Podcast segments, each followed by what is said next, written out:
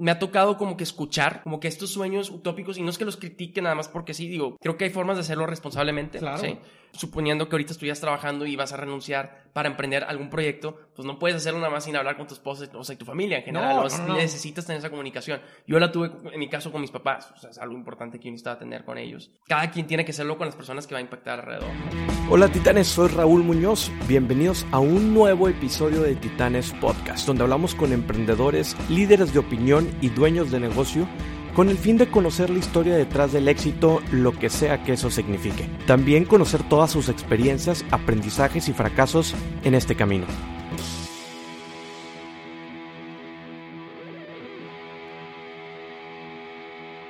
¿Qué tal? Bienvenidos a este episodio. Soy Raúl Muñoz y bueno, el día de hoy vamos a platicar con un mago. Sí, con un mago, porque creo que en el emprendimiento existe la magia, porque la magia es eso que te asombra, eso que te ilumina. Entonces por eso he invitado a mi amigo Roberto Palomares. Bienvenido. ¿Qué onda? Gracias, gracias. Aparecí mágicamente aquí. Como decía, el emprendimiento necesitamos magia, porque además de que estamos siempre envueltos en algo que tiene que ser trabajo y demás, creo que necesitamos algo de asombro para poder llevar a cabo nuestro proyecto. Claro. En este sentido, platícame un poco de ti, de cómo empiezas en todo este tema de la magia y cómo te ha servido todo esto en tus proyectos. Perfecto, pues de entrada, gracias Raúl por la invitación al debut de este. Tengo entendido que va a ser el debut, no sé si va a ser el primer Sí, episodio. es el ¿no? primer Ajá, episodio sí. que estamos grabando, entonces, Entonces, pues sí, bienvenido y Gracias, un saludo gracias. a todos los que nos están viendo. Un saludo. Pero bueno, entonces este me platicaba sobre cómo esto, este proyecto, o más bien el tema de la magia ha ayudado con el tema de mis proyectos.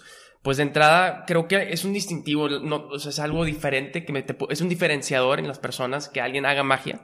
Entonces creo que de entrada, por lo mismo, es este algo fácil, digamos, que puedan identificarme por eso. Yo trabajé cuatro años en un corporativo en el área de recursos humanos y creo que era como el mago de recursos humanos, o sea, no había otros magos. Entonces de entrada como que creo que te hace diferenciarte entre los demás. Y bueno, obviamente va de la mano, digamos, como con tu marca personal dentro de, la empresa y todo, pero pues en general siempre me ha ayudado mucho también a socializar. Yo soy una persona muy introvertida. Tal vez no lo parezca, pero pues lo mismo, es por lo mismo que he podido desarrollar gracias a la magia, ¿no? La magia al final es para compartirse. Entonces tienes que relacionarte con personas al momento de hacer magia y es un excelente rompehielos, quieras o no. Entonces, creo que también me ha ayudado muchísimo, digamos que en mi proyecto de marca personal y para socializar en general. Ok, oye, y entonces, por ejemplo, en tu lugar de trabajo aparecían los proyectos de repente y terminabas las tareas que te encargaban o cómo. Me decían, me decían que desaparecía la gente porque estaba en recursos humanos. No, no se crean. Desaparece la rotación, eso es lo que me decía mi jefe. Ah, mira, pues Sí, que- desaparece la rotación, por ¿Cómo, favor. ¿Cómo pudo ligar todo ese sentido, no? Al final de cuentas, creo que cuando tenemos un empleo, pues necesitamos algo de que agarrarnos de alguna manera. Entonces, no sé si 100%. de alguna manera tú como, como mago o como, como alguien de recursos humanos, no sé si las personas también se apoyaban en ti en alguna forma que, que aligeraras un poco el mood. No sé si de repente aparecías contratos y aparecías este, bonificaciones o algo. Claro. Pues mira, la verdad es que, digamos que laboralmente yo creo que el tema de la magia no, pero sí, digamos que en el tema de marca o sea, creo que al final tienes que encontrarte alguna forma de que te puedan identificar con algo. O sea, todos tienen, algo, por ejemplo, pues hay personas que les gusta mucho el tema del rancho, ¿no? O sea, me acuerdo, dije ese ejemplo porque mi jefe era de rancho y le gustaba y tenía su rancho, y pues ese era su estilo, ¿no? Digamos que esa marca personal sí te puede distinguir. Y estoy hablando un poquito más en, en el ambiente, digamos, corporativo, eh, empresas Laboral, grandes, laboral, claro. ajá, donde hay, hay un grupo grande de personas y estás compitiendo contra otras personas. Entonces, tener un distintivo sí es bueno, sí es No, bueno. Es súper importante porque además de que te identifican de alguna forma, no sé, por ejemplo, yo eh, en principio siempre era el de la guitarra, el de la música, está. entonces era, ah, ok, Raúl, el que toca guitarra o el Exacto. que es músico. Eso te sirve porque al final de cuentas, dentro del ambiente corporativo se necesitan las relaciones y se 100%. necesita como eso, esa chispa que te pueda identificar con los demás. Entonces ya cuando hay algún tema, algún ascenso, cuando hay alguna promoción, siempre es de que, oye, pues ¿quién, ¿de quién te acuerdas? Ah, pues este, sí. De, ah, oye, pues este 100%. Roberto el Mago. Claro. Eh, o sea, quieras o no, suena como incluso Como broma. broma, güey, pero sí, o sea, sí ayuda. O sea, por ejemplo, a mí me tocó, gracias a la magia, hice un sinfín de eventos internamente en PepsiCo. Oye, o sea, en posadas. Las, en las fiestas, me imagino. O ¿no? sea, Que- por ejemplo, me tocó una vez, este, eh, tienen como un, un evento de los proyectos de PepsiCo, ¿no? Y bueno, trabajé en PepsiCo, no, no había dicho el nombre sí, de la empresa, no ya la se dije. dice marcas, pero bueno, gracias PepsiCo por Sí. patrocinar este episodio. sí, perdón. Este, y bueno, tenían como un evento donde hacían como una premiación a los mejores proyectos del año. ¿no? Y hacen como por categorías, el proyecto más ecológico, el proyecto más este, sustentable, el proyecto eh, más relacionado a recursos humanos. Eh, había diferentes como categorías, ¿no? Y al final entregaban el premio al mejor proyecto. Y dijeron, siempre tenían una dinámica o un tipo de... Algo hacían para entregar el último premio. Y un tipo de performance, ¿verdad? algo, ajá, un show. un show, algo así. Eh, Lo organizaba Recursos Humanos, la gente me conocía porque era mago y, me- y, pues una vez llega conmigo la que estaba organizando el evento y me dice, oye, ¿por qué no hacemos una dinámica con magia con lo que tú haces? Y pues a ese evento estaba todo el, el, el EXCOM, estaba todo, o sea, todos los directivos, vicepresidentes estaban ahí y pues yo estaba participando con ellos, haciendo dinámica con ellos. Entonces, de alguna forma, el, el- digamos que el networking o el, Claro, que te, claro. el darte a conocer, ¿no? Claro, claro. Me ayudó eh, en algo el tema de la magia específicamente. Pero bueno, esto es más como que en el ambiente, digamos... Ambiente laboral y laboral. profesional. Oye, Sí. y bueno, comenta- comentas que estuviste como empleado y de, de hecho eh, pues continuaste tu carrera profesional en ese sentido. ¿Y cuándo es donde llega el punto donde dices, oye, ¿sabes qué? Pues la magia me ha acompañado, pero creo que ahora sí se ha convertido algo más que solamente un hobby. Entonces, ¿cuándo y cómo llega ese momento, esa, esa iluminación? Pues mira, creo que nace de un tema muy emocional. O sea, es un tema más de introspección de qué estoy haciendo, por qué vine aquí al mundo, ¿no? Ok, tuviste un problema existencial. Eh, Digamos que existencial no fue un problema, porque no, no, bueno, yo le eh, daría un- un- eh, una fase, digamos, una fase, en la vida. existencial. ¿Cu- ¿Cuántos años tienes? 27, como 27. que fue la del La cuarto del- de vida, el el cuarto de vida, sí. sí, el cuarto de vida que, que la- realmente te sucede, güey. Y Ajá. como a mí me pasó, como a ti te pasó, creo que hay mucha raza oye fuera que le está pasando y que, puta, creo que es el momento de cambiar de giro, qué hacer con mi vida, qué estoy haciendo, qué, o sea, para dónde voy. Entonces, sí llega ese momento de existencial y, y bueno. ¿cómo lo supiste canalizar tú? Pues mira, creo que, digo, de entrada, creo que esta- somos muy afortunados en tener ese tipo de problemas. Creo que sí es un problema, digamos, primermundista, ¿no? El tener este tipo, porque hay gente que, pues, está desesperada por trabajo. O sea, creo No, que se sí, o preocupa sea, por otras cosas, güey. o hay otras preocupaciones. La verdad es que sí estoy muy consciente del, o sea, estoy muy agradecido de que ese, es- ese es el tipo de problemas que tengo, ¿no? Pero, pero bueno, no- la verdad no tengo una razón de por qué nace. Yo creo que, digo, es como teorías de por qué creo que me nace ese momento y cómo lo pude canalizar. Ahorita lo platico. Quiero contar un poco la historia, por qué me nace esto. Yo soy de Monterrey y viví prácticamente toda mi vida aquí, digo, me tocó vivir fuera del país, etcétera. Por el mismo trabajo me toca moverme a Ciudad de México, estuve viviendo allá dos años, me encantó la ciudad, me encantaba mi trabajo, me me- todo me gustaba, o sea, estaba muy bien, no es como que tuve un tema personal fuerte ni nada por el estilo, ¿no? Eh, pero bueno, yo quiero pensar que por lo mismo me fui para allá y descuidé mucho el tema de la magia. Dejé de hacer shows por lo mismo, pues estaba más enfocado en mi trabajo. Y pues bueno, todos mis clientes, digamos, estaban acá, entonces era menos constante la- la- las veces que hacía shows de magia. Que estaba en, en general en el medio y, y que es algo que yo creo que sí me llena, o sea, me Ok. llena completamente. Entonces, yo creo que se acumuló como este vacío de qué estoy haciendo aquí y me dio una, o sea, una crisis. de- a ver, o sea, de entrada a mí lo de la magia, digamos, eh, primero fue un tema de dinero. Dije, ok, o sea, estoy, estoy ahorrando, ¿no? Fue una decisión de alguna forma financiera. Yo creo que me dije, estoy ahorrando, pero ¿con qué propósito? ¿Con qué objetivo? Quiero tener un patrimonio para crear una familia. ¿Para qué? O sea, ¿qué, ¿cuál es mi objetivo aquí? Y no tenía ni siquiera claro eso, ¿no? Entonces, sentía que yo estaba como, eh, la neta es que lo de la magia me daba para mis gastos porque estoy soltero, tengo estos privilegios, digamos, Claro. ¿no? Em, entonces decía, pues, o sea, ¿qué estoy haciendo, no? O sea, ¿por qué estoy trabajando para, para esto que estoy haciendo el día a día? Entonces fue una crisis nada más así como que, a ver, pues, ¿qué pasa? ¿Qué pasa si empiezo? Ahorita yo le dedico mi el 20% de mi tiempo a la de la magia. ¿Qué pasa si yo le invierto los papeles y le invierto el 80% a la magia y el 20% a otras cosas? Yo quiero pensar, siempre he ido creciendo, el tema de la magia, yo quiero pensar que va a empezar a crecer. Y pues así es como, digo, sí hice como mi Excel, mis gastos, mis presupuestos y dije, ok, pues si sale algo, ¿no? Y adicional, digo, puedo invertir mi dinero, puedo empezar proyectos, emprender y digo, ahorita ya tengo un proyecto corriendo, digamos, pero mi enfoque, el 80% de mi enfoque de mi tiempo es enfocado en el tema de la magia. Entonces, creo que sí fue una decisión como emocional, pero después la canalicé con algo más analítico, hice mi, mi presupuesto, mis números y, y así sentido, ¿no? Por las circunstancias en las que estaba yo también. Ok. Ujú. Sí, porque al final de cuentas puedes tener tú a lo mejor las ganas de querer tener un proyecto o de dedicarte a lo que puede ser tu pasión Claro. en ese momento, pero es muy diferente que lo hagas cuando nunca tenías una experiencia previa o no tenías ni siquiera clientes o 100%. cuando ya tuviste una experiencia previa de algo que probaste, de algo que sabes que funciona y que puedes aventarte, por así decirlo, un poquito. 100%. Y si lo haces conscientemente, de que, pues como tú comentas, hiciste un presupuesto, tenías algo, plan. un plan, tenías algo ahorrado, entonces, pues creo que la transición fue un poquito más lean y más Claro. suave que si hubiera sido nada más aventarte y vámonos. No, lo que dices es muy importante. O sea, creo que también me ha tocado como que escuchar, no, no conozco a alguien eh, directamente, pero escuchar como estos sueños de, voy a renunciar para escribir un libro. Oye, espérame, o sea, has escrito un libro antes, ¿qué has investigado? ¿De qué vas a...? Como que estos sueños utópicos, y no es que los critique nada más porque sí, digo, creo, creo que hay formas de hacerlo responsablemente. Claro. ¿sí?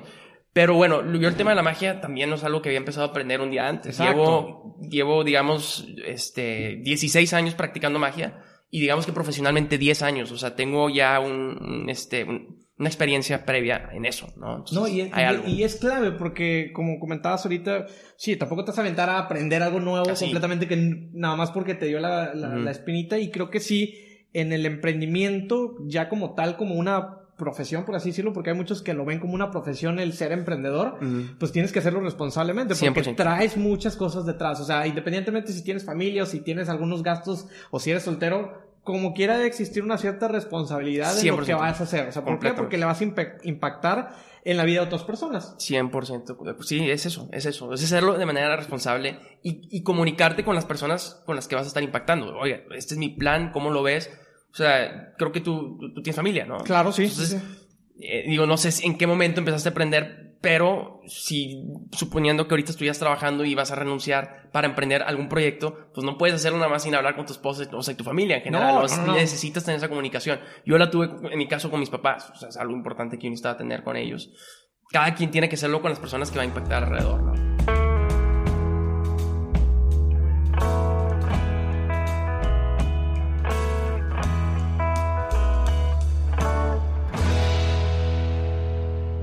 En la vida del mago, el objetivo, uno de los de los a las actividades que tiene que realizar un mago es entretener y es asombrar. Yo creo que hoy, hoy en día en nuestro país, en, en la sociedad, estamos perdiendo la capacidad del asombro. Y es algo que me preocupa porque pues ahora todo lo tenemos muy fácil, todo está en nuestra palma con nuestro celular, todo lo podemos investigar, todo lo podemos saber y creo que esa capacidad de asombrarse y de, de ser inocente, creo que eh, nos ha llevado a ser una sociedad todavía mucho más...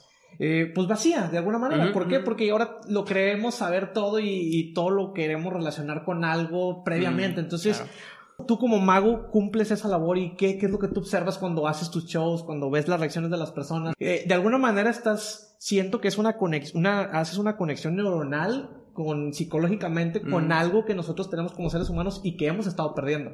Mira, no, yo no sé de dónde sacaste ese Wow, speech. no sé de dónde Oye, no, no, no, te voy a decir algo. Es que ese es mi speech, güey. No sé si lo viste en algún video que subí o algo, pero, o sea, ese, ese es mi speech, güey. O sea, creo que mi objetivo aquí en este mundo, no nada más, digo, creo que hay muchos, muchos, pero mi objetivo hay muchos. principal aquí es crear esta capacidad que está muriendo del asombro. Eso es, o sea, y creo que la magia es la mejor herramienta para eso. Bueno, en mi opinión, creo que hay muchas formas de hacerlo. El arte en general creo que es una de las Es muchas formas. sí.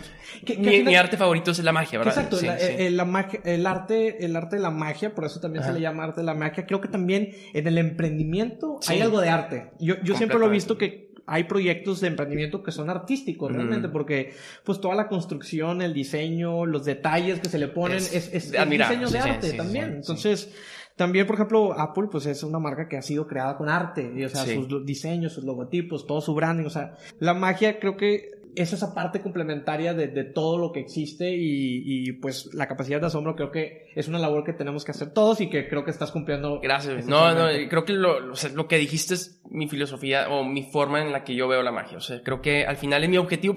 Yo siempre cierro mis shows diciendo algo parecido a esto. De hecho, es esto. Este, yo tengo tres, tres objetivos cada vez que hago un show de magia. El primero es entretener. Quiero que la gente pase un buen rato, ¿no? Y, y bueno, espero haber logrado eso. Siempre pregunto, ¿lo logré? Sí, ok. Lo segundo es asombrar. Y precisamente, este, es, digo eso. Ese es el speech que digo. Ahorita todo lo tenemos muy fácil. Ya las respuestas a todo está en la palma de la mano. Y a veces es padre volverse a convertir en un niño chiquito y vivir la magia, ¿no? O sea, ¿te acuerdas del momento cuando viste los cohetes explotar en el cielo y dices, ¿cómo es posible ver tantos colores ahí arriba? Y era mágico realmente. Creo que la magia te puede generar ese sentimiento, tal vez por microsegundos, porque después quieres, es muy natural, muy humano querer tener la respuesta a todo. Claro, claro, Creo que es muy sí. humano. Por eso existen tantos médicos y biólogos y tanta respuesta Ciencia, todo. mucha Ciencia, en general, exacto. porque queremos entender cómo funcionan las cosas. Pero si se presenta, si la persona del mago lo presenta como "Ven- venimos a pasarla bien, déjate llevar por la mano. Creo que le sigues al juego, ¿no? Creo que se parece mucho, en- yo no consumo esto, pero se parece mucho en algún sentido a la lucha libre. ¿Ok? Como que sabes. Ok, ¿sabes? wow. Ahí te va. Sabes que es, un- o sea, sabes que está sabes que- sabes que es Pero- mentira, de alguna manera, Pero dices, sabes que ya, o sea, todos sabemos, pero vamos a, vamos a jugar, vamos a entrarle y tú estás echándole porras, ya sabes. Todos Oye, y te emocionas. Sí. Yo me acuerdo de niño haber ido a, a peleas de lucha libre y, demás en la arena. Y eh, no sé si era por la pelea o si era por la gente. Yo creo que fue más por el ambiente de, de psicológico donde estás con mucha gente y que todos como que eh, se em- empiezan a meter Sí, y a gritar y sí. bulla y demás, aplausos. Entonces, pues sí, conectas con algo que, que por ahí está. O sea, Ahí por, está, ahí, por ahí está neuronalmente. eh, hay algo que ahí está y que que pues de alguna manera esta coraza de la tecnología, de redes sociales, nos está creando como esa coraza de, de dejar, dejarnos llevar por el mundo. Déjate llevar. Ajá, Exacto, sí, dejarnos sí. llevar por la vida y bueno, pues que eso que es una parte bastante importante en nuestros como ser humano. Claro. Y bueno, esa es una, asombrarse. Y lo tercero que siempre digo es crear algo memorable, porque creo que eso es la, la- vaya, la redundancia, es la magia que tiene la magia, que puedes crear recuerdos en la gente. O sea, yo siempre trato de que mi magia sea lo más emotiva posible. ¿A qué voy con esto? Lo trato de ser personal a alguien o a algo, ¿no? O sea, puedo hacer un truco con cartas, pero un truco de cartas es padre. Yo hago mucha magia con baraja, pero no tiene ese sentido de conexión con la persona. De Me gusta pertenencia, de o sea, pertenencia. Entonces siempre trato de incluir algo de rutinas donde le digo, piensa en una persona que de alguna forma se haya relacionado con tu vida, que ves seguido, que platica seguido. Entonces hay una conexión, este, digamos, emocional en la rutina. Entonces, ese tipo de cosas que yo meto en el show, quiero que, es uno de mis objetivos, mi objetivo por lo que lo hago es para que se convierta en algo memorable, ¿no? Claro. Entonces, siempre digo que espero que, eh, eh, eh, digo, el, show eh, se convierta en algo memorable para todos. Y este, no solo por el show, sino por el convivio y el evento en general. Entonces, este, esos son mis tres objetivos cada vez que hago magia en general. Es Pues mira, entretener, asombrar y crear algo memorable. Si eso lo traemos en el tema de emprendimiento y de proyectos, güey, creo que hoy en día las empresas y si estás emprendiendo un proyecto, necesitas de esos tres elementos. Ya antes ya no existe la manera de donde tú comprabas un producto nada más porque estaba bonito o nada más porque eh, era una marca que, que tú consumías, sino porque tienes que tener esos tres elementos. Y yo cuando compro productos me guío por esos tres elementos. Increíble lo que Entretener. haciendo, sí. ¿Por qué? Porque la marca de alguna manera me tiene que servir de algo de entretenimiento. ¿Y qué hablo de entretenimiento? No es de que me voy a reír de la marca, sino que de alguna manera su comunicación, el yo tener esa, ese vestido, la ropa, lo que, cualquier artículo que compre, de alguna manera me entretenga para yo tenerlo. Si no me va a entretener, entonces ¿para qué tengo un artículo que no me va a entretener? Claro, claro, claro. Segundo, asombrar. La marca tiene que asombrar hoy en día a los consumidores. ¿Por qué? Porque tienes una responsabilidad de, de seguirlos enganchando, de seguirlos, este, que te sigan consumiendo, Sí. de crear contenido disruptivo que, que te volteen a ver. Y el último es sea algo memorable. La experiencia de las marcas hoy en día tienen que ser algo memorables para que puedas construir. Creo que todo se en la palabra que, que acabas de decir. O sea, creo que el tema de marca ahorita lo que está buscando es la palabra experiencia. Exacto. Experiencia en general. Entonces, creo que de alguna forma sí, sí, sí embona Si muy bien. todo embona- eso, Ajá, ajá, sí embona muy bien. vamos muy bien. Perfecto. Oye, para terminar y para cerrar esta parte. ¿cuál ha sido el momento más difícil como mago? Como mago, O como, como eh, en esta experiencia de los Sí. shows, digo, obviamente, cuando haces shows, pues imagino que la mayoría de la gente está muy, muy dispuesta. Y esto sucede también cuando tú presentas un proyecto, pues la, hay, la mayoría de la gente a veces sí está muy dispuesta, Abierta. abierta. pero también hay ratos difíciles. Entonces, ¿cuál ha sido de lo que puedas recordarte o que lo puedas acordar? Sí, mira, creo que Momentos duros. Creo, creo que cada... Los momentos duros son los que más me gustan de alguna forma porque creo que los más difíciles han sido cuando experimentamos cosas nuevas. Ok. Por ejemplo, lo que platicé ahorita de, eh, de alguna forma, eh, entregar el proyecto de alguna... O sea, con magia, ¿no? Eso es algo que sale de mi zona de confort, no es algo, una rutina que ya tengo construida y armada. Es como un estandopero, ¿no? Si un, un estandopero tiene ya su rutina armada y la está repitiendo, repitiendo, y la va puliendo, ¿no? Puliendo, exacto, Igual, mejorando. igual manera, creo que de alguna forma se relaciona el tema de la magia, vas puliendo tus rutinas, este, pero hay veces que te dicen quiero algo personalizado. Entonces, cuando empiezas a personalizar cosas, ahí yo sí, no es difícil, pero sí me estoy nervioso, soy muy Pues nervioso. tienes menos margen de error. El margen de error es menos y este, no sabes si va a funcionar o no. Claro. Esa es otra cosa, porque, hay- pues, por ejemplo, relacionando otra vez con el stand-up, hay bromas que sabes que van a pegar, hay rutinas que sabes que van a pegar, sabes los timings, sabes que todo va a salir bien, ¿no? Ok, entonces... Pero cuando experimentas dices, no sé, güey, o sea... Pudiera sí. ser un tema como que con, con los estandoperos, donde cuando le hacen también esta pregunta de que, oye, ¿cuál ha sido el momento de que qué haces cuando no se ríe la gente? ¿Qué Exacto. haces cuando pensaste que iban a reaccionar de una forma y reaccionaron de onda? Ahí, ahí ¿cómo ha sido? O sea, 100%. digo, ahorita una- hay una palabra de moda y que a lo mejor se pudiera aplicar en ese tema que es que somos, nos hemos convertido un poquito más resilientes en ese Mm. sentido donde nos adaptamos y nos vamos eh, mejorando o vamos conociendo algunas formas de poder sacarle la vuelta a algo para poder lograr el objetivo final, que es, que es el que tú comentas. Pero las primeras veces obviamente es difícil poder hacer eso, porque no tienes la experiencia, no tienes el conocimiento, no sabes. Entonces, ¿qué pudieras decir como que cómo lo identificaste ese momento y cómo lograste salir de todo eso? Pues creo que te vas a acostumbrar, o sea, si tú constantemente lo estás haciendo, o sea, si estás probando cosas a cada rato, pues te vas haciendo, digamos, vas puliendo el probar cosas nuevas, ¿no? Entonces es yo siempre lo que hago, y un diferenciador creo que este, de lo que yo hago como mago es que puedo personalizar las cosas. Siempre busco de alguna forma integrar la marca en mis rutinas. Este, hace poquito tuvimos una interacción en, un evento que estuviste organizando, este, y, y, era un tema de música, y pues claro, traté, de meterle algo de música al acto. Entonces, creo que si vas haciéndolo constantemente te vas sintiendo más cómodo con ese margen de error que pudiera existir. Ahora, también yo estoy hablando del lado bueno. La neta es que también, y, y, mago que te diga lo contrario está diciendo mentiras. Me han salido mal trucos. A todos los magos les han salido mal trucos. Y esos momentos muy difíciles también. O sea, y, creo que cómo vas saliendo adelante eso es, con callo, o sea, vas agarrando callo en todo eso, ¿no? O sea, cuando, cuando, ¿qué sientes cuando te sale mal un truco? O sea, ¿o qué, qué, qué, sensaciones puedes llegar a sentir? O sea, que...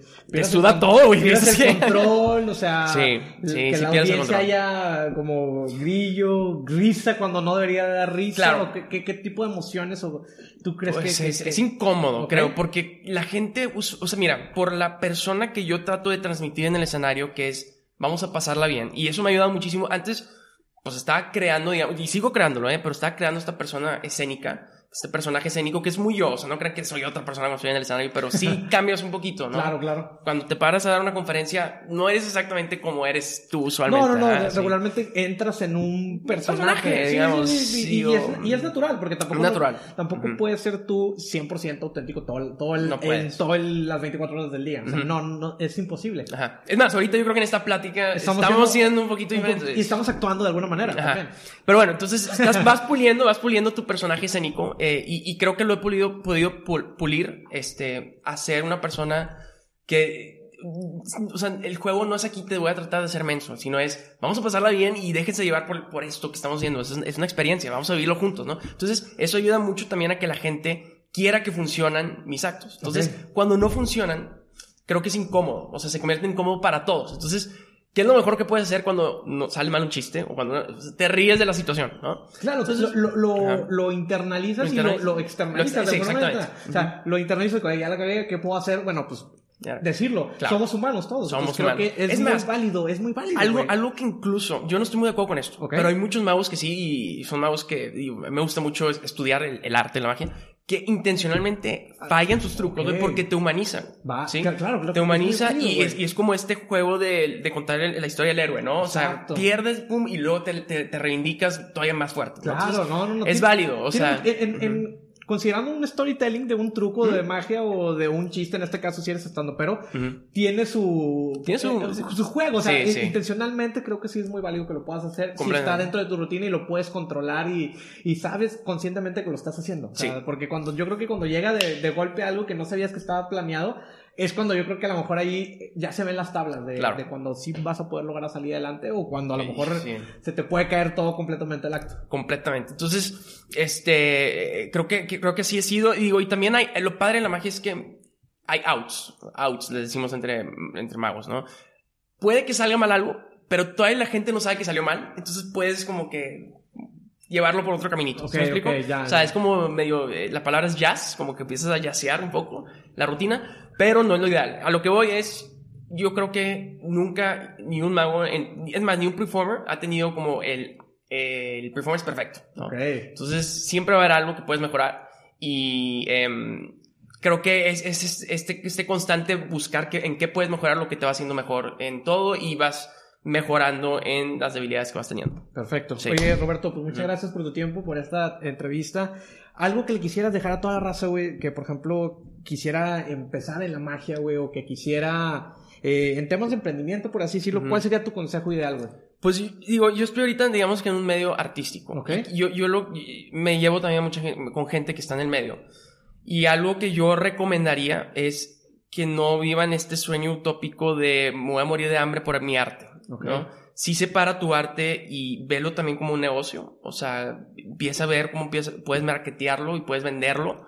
este, y sé inteligente, ¿no? ¿Cómo lo vendes? También, a mí no me gusta, y creo que, este, y yo no lo hago, regatear, este, algún, alguien, alguna, o sea, si alguien es experto en algo, regatearle, pues, pues no, no, me gusta este juego. Entonces, también como que... Eh, darle sentido del valor. Dale valor a lo que estás haciendo. Dale tu valor a lo que estás haciendo. Este, y es difícil porque... Sí, no, no, sabes cuánto cobrar. ¿Cuánto cobrar?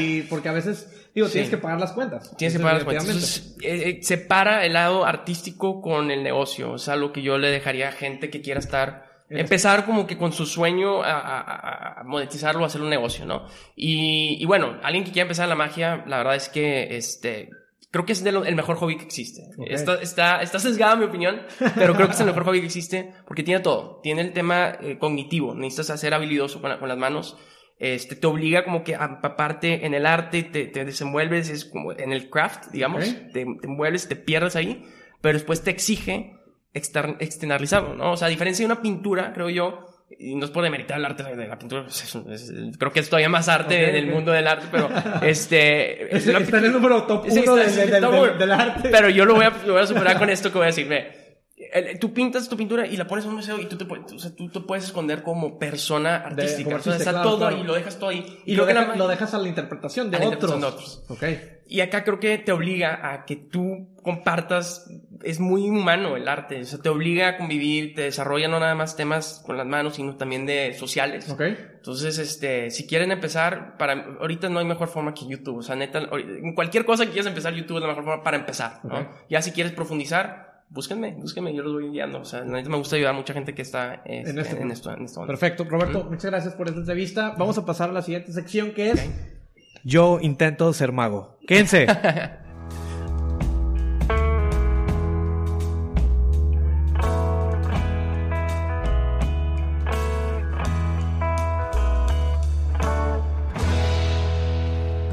aprenden la técnica, ¿no? O sea, hay, hay magos, yo, yo, siempre he dicho, hay, hay tres tipos de magos. Los, los científicos, que son los que crean los trucos y las técnicas y esos son genios. Para mí, yo no soy, yo no soy un científico. Hay otros que son los este, creativos, que son los que arman las rutinas y las empaquetan, digamos, es una rutina completa, ¿sí? Y están los performers, que es un David Copperfield, que es el que hace, el, él tiene a un consultor, eh, este, toda una consultoría de magos, este, científicos y creativos que le hacen las rutinas para que los expongan, ¿no? Ok, porque él es un muy buen performer. Es un showman, es un showman. Es un showman okay, Fíjate que no, no, sabía que existía ese tipo de... No, ni yo, yo lo inventé, yo lo inventé. ¿Lo inventaste? Sí, yo lo inventé. Okay. Sí. porque también en ese tema, güey, hay muchos tipos de emprendedores, o sea, exacto, o sea, el que crea, güey, de cero, que es un inventor, para mí es un inventor, y creo que son de los que más aportan, güey, porque de plano de algo de cero, güey, construyen algo, está el creativo que, como tú bien dices, construye de diferentes elementos, güey. Eh, ve qué mejoras se le pueden hacer a algún producto, algún, algún servicio que esté actualmente. Y también está el otro que es, oye, ¿de qué manera lo puedo vender? Algo que yo sé que puede funcionar y que ahorita no estás correctamente siendo vendido o promocionado, O, el que trae la marca personal por los cielos, un Gary Vee, ¿no? Pues Exacto. ese es un showman, o sea, es un emprendedor showman. y trae detrás muchos eh, inventores y muchos creativos, güey. Entonces creo que e, es un punto... No lo había, tampoco yo he hecho así, pero me gustó ese creo que, creo que Creo que este episodio, güey, de, de, la magia del emprendimiento, estamos como que conectando muchas cosas que que si lo volvemos a ver eh, del lado artístico, ahí está, güey. o sea, el emprendimiento, la magia, la vida, creo que es, es un arte, güey, y mm. hay que saberla vivir nada más. Completamente. Perfecto. Oye, pues bueno, vamos a aprender algo, güey, porque te he visto muy activo en redes sociales, güey, y te he visto muy activo en TikTok, entonces vamos a hacer algo para la raza de TikTok, güey. Por cierto, cuéntame tu video que te quitaron, güey, a ver, ¿cómo, cómo está la onda, güey? ¿Cómo, por cierto, bueno, primero cuéntame qué onda con TikTok, o qué onda con tus redes, güey, ¿Qué, ¿Qué, has estado haciendo? Mira, la verdad es que yo las tenía muy descuidadas, de redes sociales en general no era algo que yo estuviera eh, experimentando. En los últimos seis meses le estaba moviendo muchísimo yo, uno de mis mentores en línea, digamos, es Gary Vee. Ese señor no ha dejado de hablar de TikTok. Entonces dije, voy a empezar a hacer TikTok, ¿no? Esto lo empecé a hacer a finales de noviembre. Ahorita llevo tres meses creando contenido para TikTok. Y la verdad es que todo lo que dice este señor es cierto, güey. O sea, todo agarra vuelo, crece rapidísimo. Los hashtags, ahorita estamos hablando de esto. Los hashtags en español están vírgenes. O sea, tú pones hashtag. ¿Qué fue lo que buscamos ahorita? Ahorita buscamos hashtag regios. Hashtag regios 4 millones de views, creo era. 2.3. 2.3, o sea, millones. 2.3 millones de views, un hashtag. O sea, en, en, en la aplicación más bajada en el, en el último año, güey, que, o sea, ponte a hacer contenido ahí, si, si eres creador de contenido, obviamente, ¿verdad? O sea, y si no también, o sea, es una buena plataforma para darte a conocer. Entonces, Eh, yo ahorita le estoy dando mucho a TikTok. Mi enfoque ahorita es TikTok, estoy dándole a Instagram también y todo, pero mi enfoque 100% es TikTok. Fíjate que yo haciendo la, co- la comparación, güey, porque yo estoy mucho en el tema de podcasting, de hecho, mucho de mi contenido va para podcast y, y ahora voy a empezar a construir algo de video, pero mucho de por qué yo recomiendo el podcast y que también Gary Vee, que también es uno de Sí, mis mentores digitales, güey, porque ha hablado mucho del podcast y es porque en YouTube existe, al último dato que chequé, más de 85 millones de canales. De- o sea, es O sea, un mundo, de mundo, canales. universo, güey. De Sí. programas de podcast, al menos en los datos que encontré en, en el último año que, que lo estaba revisando, güey, hay 750 mil programas, güey. O sea, si comparas contra YouTube, o sea, tú pudieras ser un experto en hablar de cualquier, de un tema, güey, y vas a ser a lo mejor la quinta opción, güey, la sexta opción. Cuando en YouTube, pues vas a ser eh, una de 400, mil, de sí. diez mil, de, de un millón. Entonces, viéndolo esto en, en el tema de TikTok, güey, creo que sí hay mucha oportunidad. Y fíjate que yo no, no había analizado. Siempre he visto que los hashtags y todo, la- Mm. eh, hablo mucho de esto, que hay que etiquetar porque creo que es una manera de poder eh, compartir y que se pueda vira- viralizar un poco más el contenido, porque en Instagram ya vimos que funcionó en su momento, En su momento. ahorita ya se, ya Ya se el- bajó, los sí. algoritmos empiezan a cambiar, que Mm. también Gary Vee dice que no hay algoritmos, simplemente es Crear contenido bueno, Crear sí. contenido y crear contenido más, o sea, de valor sí. y mayor, entonces... Pero hablando de TikTok, es, es, sí es muy cierto, güey, porque ves, ves eh, hashtag donde son los challenge y tienen billones, güey. Sí. Yo he visto hashtags de billones de billones de, etiquetas, güey. Ahorita, es más, o sea, yo no sé cuándo va a salir este episodio, pero tú te metes a hashtag este, emprendimiento y te lo juro, yo no, lo- no lo he revisado, pero no tiene más de 100 millones de views. Que se me hace, o sea, se me hace mucho todavía. O sea, se me hace, ni de chiste tiene más. A ver, vamos a, 100 vamos a millones. revisarlo, güey, sí, ahorita. a ver, vamos a revisarlo, güey. Te lo juro que no los tiene. Entonces, si tú empiezas a Mira. crear contenido, emprendimiento, emprendimiento. Vamos a ver aquí, estamos abriendo TikTok, que es esta aplicación. Oye, muchos me preguntan, güey, que, oye, ¿debería tener o no tener TikTok? güey? Y yo digo, Es- no es duda, para mí no es pregunta eso. de- o sea, dependiendo de tu contenido, al final de cuentas, si solamente es como producto y que... eh, yo, yo al menos Ujú. mi TikTok lo abrí como una manera de experimentar, güey. sí, O es sea, para experimentar ahorita. Ver... Siempre he pensado que donde está la atención es donde tú tienes que estar, ya sea tu Ah, marca personal, producto, servicio, lo cualquier cosa que estés haciendo. Entonces, viendo en ese sentido, dije, oye, pues si todo se está moviendo en TikTok y Gary Vee y varios ya te están diciendo, pues hay que explorarlo. Ahorita, 100%. eh, jugar con el algoritmo, jugar con la- las reglas que te dice. Entonces, vamos a ver, hashtag emprendimiento. Eh, hashtag emprendimiento. Ok, 4.3 millones. 4.3, Está virgen ese, o sea, ese hashtag está virgen. Tú subes ahorita un video de hashtag emprendimiento y vas a estar, y vas a estar ahí arribita. Vas a estar ahí arribita. 4.3 millones. O sea, No es nada. Hay videos solitos en Instagram que ya tienen esa cantidad de views. Y, y si ves los views, güey, de, de las personas que están aquí, güey, eh, o sea, así rápidamente, que aparece Carlos Muñoz como, como de los... Bueno, ¿Cuántos aquí hay una persona... 35 35 mil views, güey, que no es nada, güey. Y yo he visto videos que, que, que se viralizan hasta por menos, güey. Sí. Entonces, pues digo, es una oportunidad para aquellos que- oportunidad. Que, que están hab- hablando de emprendimiento en este caso, pues digo, puede ser una buena Y la opción. verdad es que para el tema de la magia es el lugar, el espacio perfecto. De primera mano, yo sí te puedo decir, o sea, en estos tres meses, ponle que dos he estado activamente subiendo videos. O sea, un video diario, no, seis videos a la semana. Ok. Seis videos a la semana estoy subiendo. Los grabo todo en un día y los, los, lo- lo voy subiendo. De hecho, ahorita me toca subir uno. Ok. Y ahorita subí 200 mil seguidores en TikTok. O sea, solito, así. Ok, ¿qué contenido. recomendaciones le darías a las personas que están creando contenido a la hora de migrarse a TikTok? O sea, ¿qué recomendaciones tú has visto en tus videos o en tu contenido para que puedan empezar a generar contenido? Consume la plataforma, Ok. ve los challenges, ve lo que está sucediendo, entiéndele al humor, al, al- al- al universo de TikTok y empieza a ver cómo puedes hacer tu, lo que tú haces, acoplarlo a TikTok. Ok. ¿Sí me explico? Ok, O sea, adaptarlo, tropicalizar, adaptarlo, tropicalizarlo. tropicalizar todo lo que estás haciendo en otras plataformas, porque a lo mejor ya estás creando contenido en otras plataformas. Es como Sí, nada más lo hago para el mundo para de el- TikTok. para-. ¿Cómo puede vivir ahí? ¿no? Exactamente.